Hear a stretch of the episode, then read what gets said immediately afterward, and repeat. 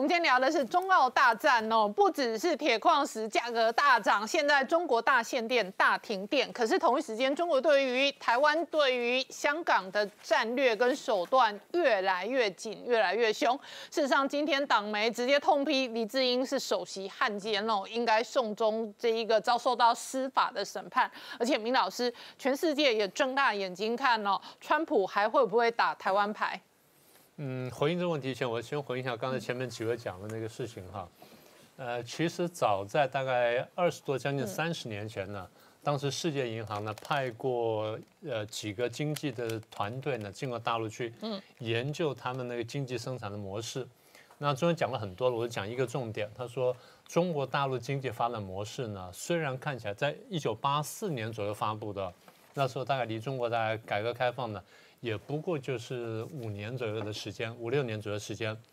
当时的团队讲的很棒，他说中国大陆的经济发展的模式呢，看起来短期内有效，嗯，但是呢，它有一个三高一低。什么叫三高一低呢？高投入、高消耗、嗯，高污染、低产出。低产出。他说以当时的这个数字来计算的话。中国大陆的生产力呢，大概是日本的七分之一，效率啊，嗯，是美国的十一分之一。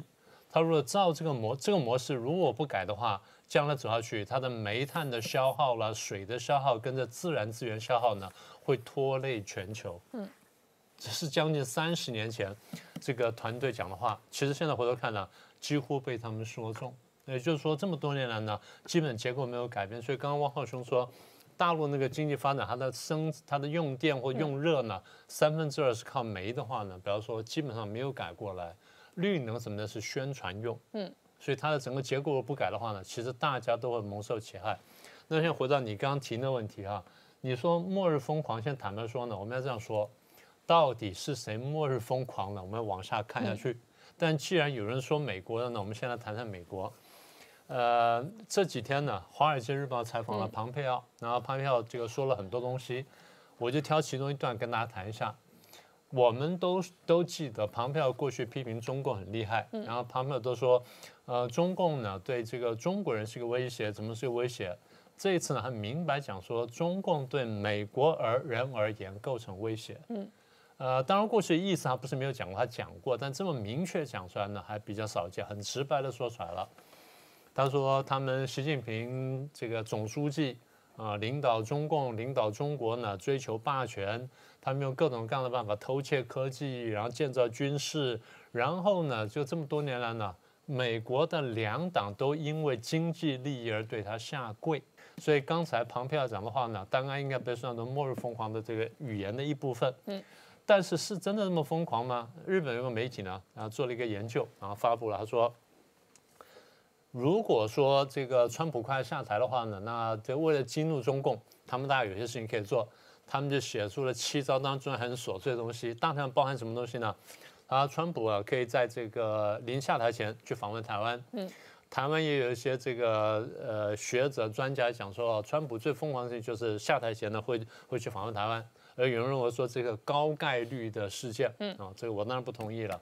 然后如果不这个这个日本媒体说，如果这个川普自己不去呢，还可以派彭斯去，嗯啊，或者派彭派彭博要去啊，这第一个激怒中国大陆。第二呢，还可以邀请蔡英文访美，或者邀请台湾的高层访美，或者是川普总统直接在白宫里面接见台湾的大使，接近我们的驻美代表啊，激怒中共，或者说川普可以公开否定一个中国政策啊，激怒中共。那或者说呢，啊底底下就比较军事的。啊，可以邀请台湾参加环太平洋军事演习啊，来进入中共。那或者是美国军舰呢，可以访问台湾，或者派军事代表团来访问台湾。那或者呢，是对台湾出售 F 三十五。那么这个媒体就讲说，这样子呢，就几乎形成一个美台的准军事同盟。那中共保证会暴跳如雷。那最后办法呢，就是让 A I T 升格。嗯。好，那这些说完之后，当然很多人就相信了，有人就复述了，然后有人就发挥了什么的。但是我们从国际关系学的角度来看呢，一个国家呢，它采取什么政策的时候呢，一方面它采取什么工具，二方面它有刻度跟强度的问题。嗯，工具和刻度、强度加起来，最后就要达成一个什么的目的的问题。所以我们必须从这个角度来分析一下。过去我曾经跟大家讲过，我说国家用的工具呢，大概几大类。第一类是政治外交类，嗯，第二是经贸类，第三是军事类，第四是文化宣传类，第五是间谍活动，再来比如说民民间团体等等，大概六七大类。所以这是国家可以用的工具，但是在不同工具选项当中，它可以有不同的强度跟刻度。嗯，强度越强呢，逼对方逼得越凶，那我要达到的目的就越高。强度越弱呢，只是表态什么等等，所以加起来就是大概国家用这个选用政策工具或它的强度呢，大概第一是为了表态，第二是真的刺激对手，第三是削弱对手，第四是夺取利益，最后呢是消灭对手。嗯，所以大概是有几个方面，所以了解了这些架构之后呢，我们可以重新把刚才日本媒体讲的东西呢，我们再重新排序一遍，排序之后才看得出来说。到底什么政策、什么工具，然后达到什么强度，他可能要达到什么目标？嗯，我们从这个来判断说，川普会不会做这些事情？如果要做的话，他到底想干什么？所以重排的话，我先从弱讲到强。最弱的呢，应该是美国军舰访问台湾。嗯，啊，或者说美国军事代表团访台。嗯。那有人曾经讲过，像胡锡进曾经讲过，他说美国军舰到台湾那天呢，那就是表示中共呢就要解放台湾那天。我完全不同意这个看法。为什么这样子？倒不是因为是《环球时报》的胡锡进，而是说美国军舰访问台湾。它可以说是一次性行为，嗯，中共也可以把它解释为一次性行为，嗯，美军代表团访台，只要不住在台，不长期驻扎在台湾，也可以是一次性行为，嗯，更何况如果是川普末日疯狂哈，中共可以根本不用理会这件事情，他只要等下任总统就行了，嗯，除非下任总统呢继续干这个事儿，否则的话他根本不用担心，所以这是比较弱的。第二呢，邀请参台湾参加环太平洋军演，这事情明杰中过去谈过。那我们今天再详细谈一下，就是如果真正邀请的话，那的确是个比较大的事情。嗯，因为这个美国在大概过去财政年、财政财政这个会计年度呢，就提过类似计划，其实在五六年前提过，但是讲归讲了，始终没有做啊，甚至呢，就是说最近这几年呢。连这方面的风声呢，好像都慢慢少下来了。如果台湾真正参加的话，那看起来当然是一个比较严重的事情。但同样的，它可以是一次性作为，除非说啊，大家签了协定，说我每年都邀请台湾来，然后台湾连续三五年都参加，那另当别论。所以我说，这第一呢，这是政策选择；第二是强度问题。那么我认为第三强的呢，就是在白宫接见，嗯，肖美琴啊，接见这个中华民国的代表。然后呢，口称大使，嗯，那当然中国很生气，但是呢，也可以只是一次性行为，嗯，那再来是邀请台湾高层访美，那么也是一次性行为，邀请蔡总统访美，那这地方就有讲究了。大家知道过去李登辉访美，然后引起过这个第三次台海危机吗？九五年的时候不是引起第三次台海危机吗？但是大家不要忘记哦。陈水扁夫人就是我们的第一夫人陈吴淑珍，曾经在美国国会演讲过，嗯，但她是夫人，那就差一点点。所以如果是总统访美，那么在街上走走，那他不算什么，这是第一个，因为过去李总统干过这事儿，陈总统干过这事儿。第二，如果进到美国国会去拜访，就不太一样，嗯，蔡总统啊，蔡总统进到美国国会去演讲又不太一样。蔡总统进到白宫就非常不相同了。嗯，换句话说，蔡总统去，他见到的是一般民间人士，还是见到了国会、议会，还是见了行政部门，这就是差别。嗯，所以我刚刚讲说工具跟强度，啊，这第三个我认为逐渐增增强的。第四个呢，就川普公开否定一个中国。嗯。其实，庞佩奥前一阵讲说，台湾不是中国的一部分，台湾始终不是中国的一部分，他已经有这个意思，但他毕竟没有说我们否定一个中国政策。嗯，如果川普出来讲，那当然重了很多啊。但是如果口头讲的话呢，对不起，将来可以改口。嗯，啊，还是比较轻的。怎么样可以变重一点点呢？我发一些什么行政命令去落实我刚刚那个观点，这样会比较重了。怎么可以再更重一点点呢？比如说，我去立法，嗯，变成很明确的法律，然后比如加强这个台湾关系法，在台湾关系法里很明确讲说，台湾不是中国的一部分，什么等等方面，然后把那字句讲得很完整，那这样的话就是美国真的修改一中政策，那就不止讲话了，那就比较严重了。那他们把它日本这个媒体呢列在第一项，叫做这个川普访问台湾。其实我觉得这件事情呢。不见得十分严重，看情况。中澳贸易大战哦，这一个二点零事实上，中国限制澳洲煤矿之后，已经造成了大限电跟大停电。然而，明老师刚讲到川普的几个绝招哦，其中包含这一个日本媒体点名访台的部分。对，那刚才讲说访台呢，其实有几种方法。第一种是蓬佩奥访台，嗯，呃，现任的国务卿访台，当然挺严重的，但是国务次卿来过了，嗯。再上一步就是蓬佩奥了，但是蓬佩奥的那个象征意义到底比次卿要大得多。嗯，所以这件事情中国会生气，但是也未必代表说台美关系真正有什么重大突破。再下一个呢，就是彭斯访台，呃，访台。再一个呢，就是川普本人访台。当然了，就是美国总统过去访问台湾不是没有过先例的，比如说一九六零年艾森豪访问台湾，嗯，中共当时就算很生气，但他不能干什么，因为当时有两个原因。第一呢，就是当时中华民国跟美国是有邦交的。嗯。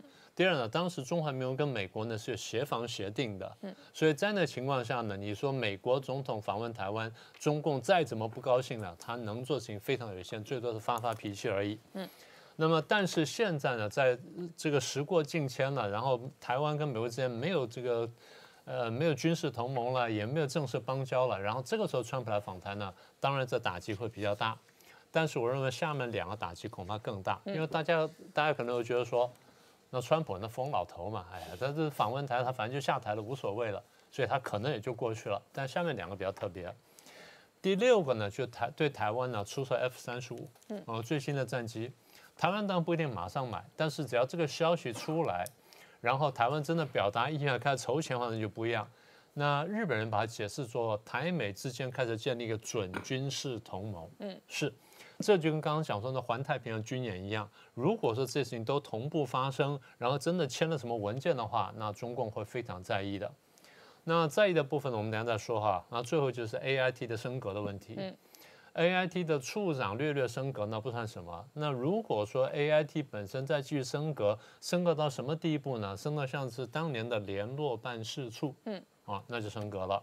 再来就升大使馆。嗯，换句话说，真的往那边走的话呢，美国真正在修改一个中国政策，嗯，就不是是言论上的问题，而是真的行动上在做。如果这样的话呢，那中共就真的生气了。好，那现在回到刚刚讲说政策工具的目的，呃，日本人在讲这话的时候呢，看他的内文讲说，呃，川普在下台前如果想刺激中共的话，可以做这些事情。嗯你刚才讲说中澳贸易战的时候呢，有澳洲议员说要刺激中共啊，我们就讲说，呃，台湾主权怎么样怎么样，他就会生气了。你的目的如果只是为了刺激对方，为了激怒对方啊，那没有太大意义。嗯，因为那只是嘴巴上高兴一下。问题是我们常讲说，国家采取任何认真政策的时候，除了工具强度之外，你考虑什么？考虑的是目的。嗯，所以现在看起来这些政策，如果刚才七个政策实行出来的话，呃，除了激怒是吧？中共是一定会被激怒的，任何事情他都会被激怒。那现在看起来，大概真的两大意义。第一个呢，就是绑住拜登。问题是，到了拜登上台之后，如果他也是另外一个疯狂总统的话，他一样可以推翻川普的政策。嗯。啊，第二，就是庞佩奥不是我前面讲说回答《华尔街日报》的采访，他说我们做这些事情是因为我们认为中共对美国人已经构成了威胁，所以我们要反击。所以，如果说这动作不只是为了激怒，而真的是反击的话，那效果就不一样了。好，那最后问题，真的川普是因为末日疯狂做这些事情吗？因为这些媒体在说这些话，或这些这些学者专家讲这些事情的时候，大家在假设说川普会下台，下台前他做一些事情激怒中共。如果真的激怒中共，那没有什么很大意义。嗯。川普做了很多动作，我们仔细看，从当初跟北韩互相骂战开始，都不是为了激怒对方，是为了试探对手，看说我能推到哪里。所以激怒对手不是他们真正考虑，绑住拜登恐怕不是重要考虑，真正考虑恐怕是反击中共的威胁。所以大家不要低估这件事情。另外一点就是，请问，请各位记得啊，现在一月二十号还没有到，嗯，一月六号也还没有到。到底谁是美国下一任总统，我们现在还不是很确定。嗯，川普现在所作所为呢，看起来不像是末日疯狂，像是连任政策时候呢，连任下去的时候，我政策呢继续作为。嗯，所以现在看起来疯狂的恐怕不是川普。如果习近平现在四处出击，跟美国打贸易战，跟澳洲打贸易战，跟香港又有这个问题，跟加拿大又又吵吵翻了，跟欧洲什么等等，五眼联盟现在联手反击，请问到底各位？到底是谁在进行末日疯狂大动作？那王浩大哥，你怎么观察哦？现在事实上呢，美国内部选举人团的投票哦，确实很有可能今天暂时有一个阶段性的这一个呃进展跟阶段性的发展，这是一个。再来是呢，现在呢，蓬佩尔接受《华尔街日报》的专访，他仍然再度定调，他说是中国变了，所以美国被迫出手。那特别是针对。南海、台湾、香港三大战场上面，美国认为中国是完全改变了。对我，我觉得，呃，先不管美国大选争议的最后结果怎么样，起码这个呃现任的川普政府对于中国的政策和有关的台湾、南海和香港问题的态度是非常明确的啊。那呃。所谓美国对台湾的和有关的一个中国政策，它的前提是中国承诺和平解决台湾问题啊。那么呃，第二一个就是美国的所谓一个中国政策，从来不承认台湾是中华人民共和国的一部分啊。那么这个呃这两点。呃，Pompeo 是讲的非常清楚的啊。那这一所有的这一个基础，本质上啊，美国四十五年来的这个一个中国政策，这两点是一个中国政策的啊核心部分是没有真正的改变过。只不过川普政府把这个政策的这个这两个核心点讲得更清楚了啊。这是第一个问题。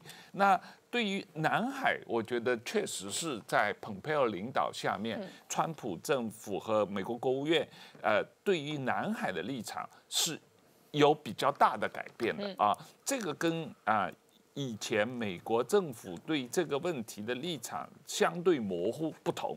这一次几个月以前，美国国务院明确的否定了中国对于南海九段线以内的主权的申诉，美国是呃坚决不接受的啊，不同意的。这个以前中啊，以前美国政府没有这么明确否认过中国对于南海啊整个南海的九段线之内的南海的主权申诉。那么这次美国明确提出了，那。对于香港问题，我觉得这个，实际上是非常清楚的，因为呃，中英联合声明是一个国际条约，在联合国秘书处登记的，所以中国在中英联合声明上的承诺，也就是一国两制五十年不变，香港高度自治，这个。这一点是国际条约上的承诺，但是现在中国单方面改变了啊。那这一点啊，美国政府的态度，川普政府的态度也是非常清楚的。你单方面改变了你在国际条约的承诺，因此我们必须出手，对于这种改变做一些惩罚啊。那最关键的就是取消美国对于香港的啊特殊的经济政治地位的承认，也就是把。香港变成跟上海、深圳一模一样的一个城市来对待啊，那这个呃，当然长远的影响还有很多了啊。所以总体来说，结论就是呃。蓬佩奥讲的，呃，不是因为美国川普政府在改变政策，而是因为你北京在很多问题上，包括在台湾问题上、香港问题上、南海问题上，都违反你原来的承诺，你改变了政策，所以我们在做应对啊。好，那我好大哥，蓬佩奥的判断是美国美国被迫出手，被迫出手是回应中国改变，是。中国改变南海，中国改变香港。中国企图改变台湾，所以美国被迫出手。是，但是出手出到什么程度？你怎么观察？我觉得，当然这个取决于中国所谓改变现现状啊的力度有多大，因为它。企图改变台海现状，企图改变南海现状，企图改变香港现状。那当然，香港现状已经被改变掉了。这个香港的情况，它是走得最远的啊，这是毫无疑问的。呃，那么这个美中双方在香港问题上的争夺啊，还会继续下去，而且在啊进一步的恶化啊。那这个呃，当然在这个问题上，五眼联盟，英国特别是因为有香港的传统利益在里面，所以表态也是非常强硬啊。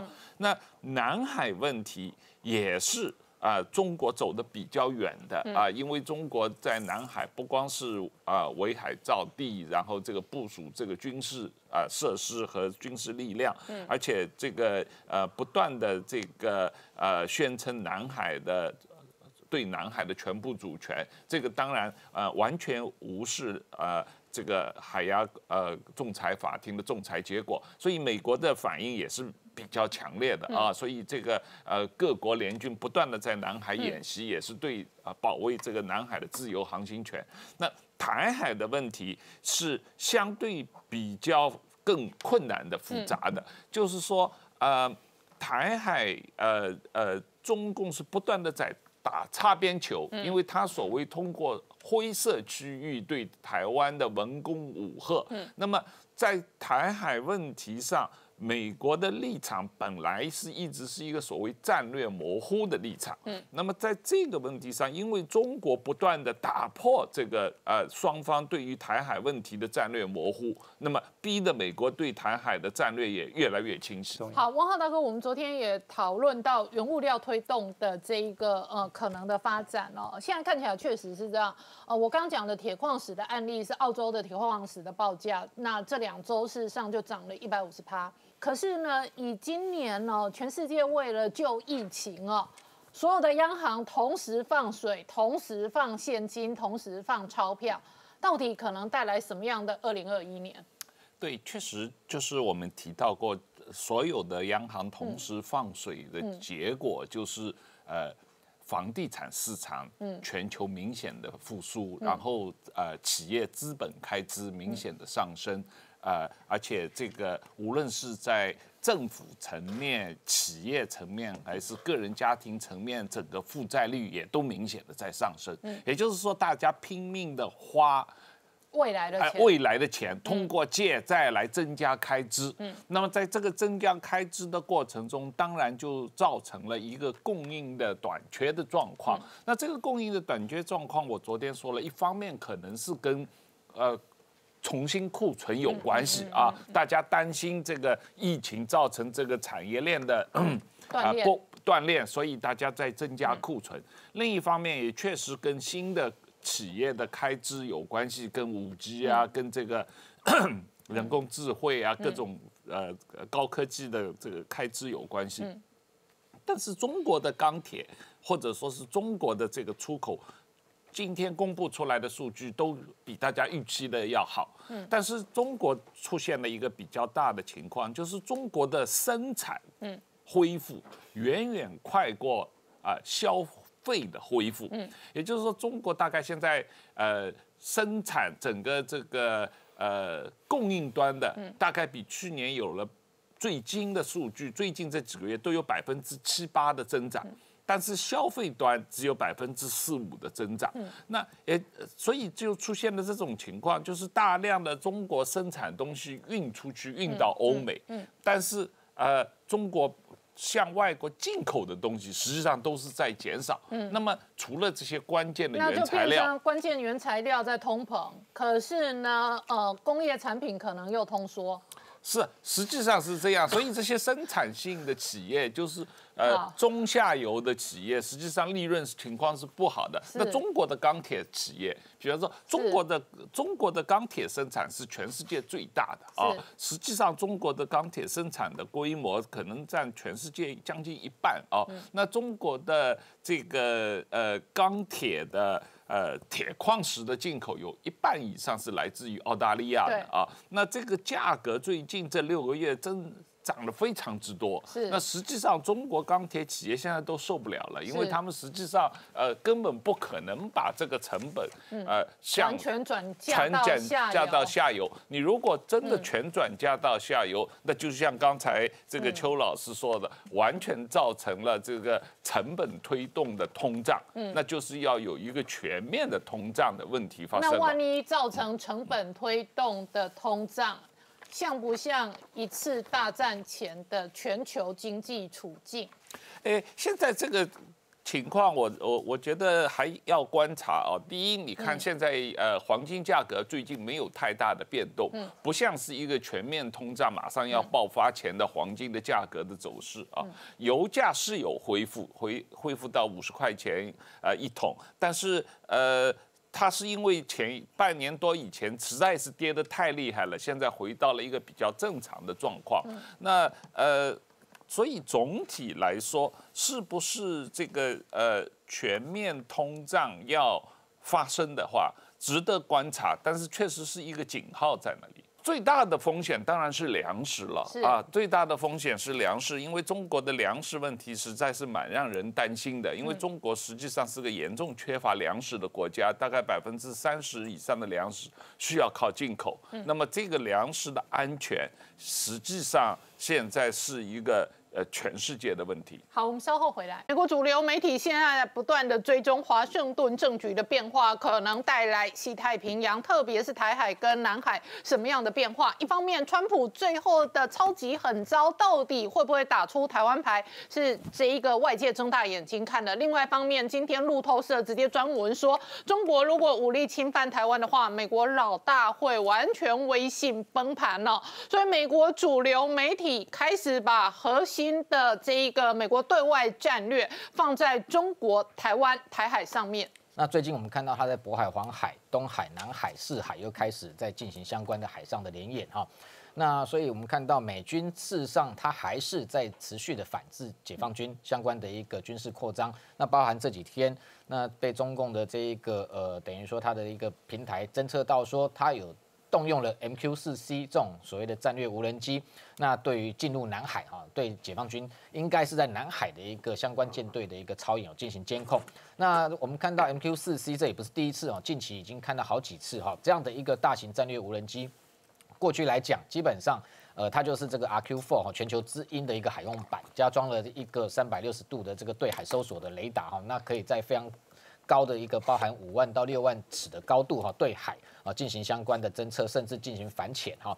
那这样的一个无人机的这个频频出现，也表示说这个无人机已经正式哈，呃，成为等于说美军在西太平洋监控解放军动态中的一个重要一环。那它可以有利于。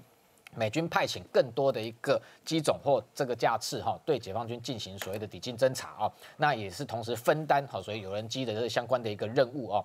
那除了这个美军的动作之外，其实这几天哈，中共的官媒频频释放一些这个军演的消息，那外界关注到呃中国自己手手烧这个国造的这个山东号好航母，那在服役一年之后哈，最近频频曝光，那相关的一个报道还提到说。这艘山东舰哈，近期在进行远这个远远洋海域的一个训练。那至于远洋海域在哪个区块，并没有讲明哈。那到底是远到多远，外界也不晓得。那同时他讲到讲到这一个歼十五的舰载机哈，在进行最大架次的演演练。那同时最大架次到底是几架次，也没有讲白。是过去外传说上面事实上只有搭载七架，还是能够满载二十四架？这外界都没有看到相关的讯息哈。不过值得关注的是说山东号的一个动态。的确值得台海的这一个呃整个这个相关的预警哈，要持续的观察，因为特别是哦，过去我们从它的潜力来讲，先前这个辽宁号它在这个战演战备演训过程要成军过程，它其实频频哈呃在过去几年都选在年底的时间哈，不管是穿越台海也好，或东绕台海也好，所以山东号。它未来如果要部署在南海哈，呃，我们观察近期的确有可能哈，呃，选择在一个敏感的时间点哈，可能南下南海，因为过去来讲，山东号像去年二零一九年，它就是在十一月南下，然后在十二月底北返，那都是在这个时间点，因为北部的这一个包含青岛这附近的港口，事实上都这个天候都不适合演训，所以它会到南海去演训。那辽宁号过去来讲，从二零一三年到二零一六年哦，都是年底。南下，然后年初北北返。那二零一八年的话是一月的时候，这个南下又北返，这个频率非常高。那明年初有一个值得观察的一个敏感时间点，就是一月二十号。如果这个美国政权交接的前后，有没有可能山东号利用这个时间点，一方面这对于这个川普持续的啊，等于说是奚落他或挑衅他也好，那或者是说进一步在这一个测试拜登政府可能在台海。这个军事动作的相关的反应哈，所以那个一月二十号的前后，我觉得值得观察山东号有没有可能南下哈。第二个部分就是说，这一个解放军近期他的这个大陆的网络啊，释出一段影片哦，那直接。讲明点名说是这个它的一个东风十七高超音速飞弹哈，在试射的一个画面曝光，特别是它末端攻击的时候，看到一个弹头哈垂垂的直直的落下，那这个攻击一个加固的地堡哈，那这样的一个说法是不是代表说东风十七飞弹事实上已经性能成熟？外界还是不得而知，因为它只展示末端的这个部分。我们观察那个弹头的部分，的确有一点像是东风十七上面它的一个滑翔体哈。那但是至于它的一个攻击过程，包含像它上升阶段。中间的一个滑翔的阶段，是不是能够躲避所谓的防空系统的侦测？然后它的一个速度是不是能够达到所谓五马赫以上的高超音速？外界不得而知啊。不过这样的一个动作看起来的确是对美跟对台在进行一个武力上的一个威慑哈。那另外它。官媒也曝光了一段所谓的新型潜舰的一个画面哈，那问题是连大陆网友都看了老半天这一张照片，不知道新型在哪里哈，因为我们观察它的照片是从正面的空中拍，而且它前面就是被一个帆罩哈潜舰的帆罩挡住，事实上零九三。的这个核潜舰的可能性是蛮高的，那所以当然有可能它的这一个核动力潜舰来讲，零九四今年增加两艘到六艘，零九三来讲过去两艘，现在零九三 B 有可能会有四艘，也就核动力潜舰会有十二艘。那这样的一个发展，引发了国内呃美国的一个媒体的关注。美国认为很多一些呃解放军研究的学者认为说，解放军的潜舰数量有可能在近年内就超车美国哈。那现在国际上的排名来讲，其实潜舰数量。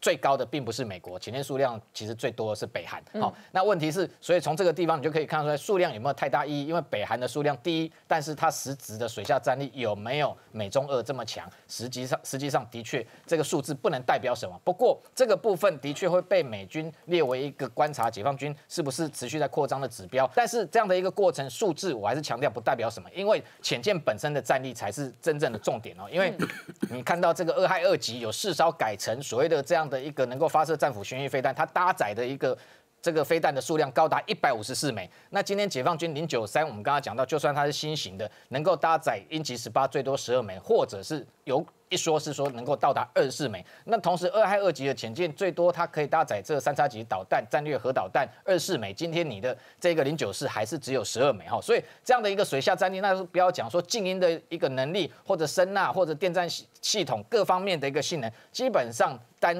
舰来讲，解放军的水下战力还是遥遥落后于美国。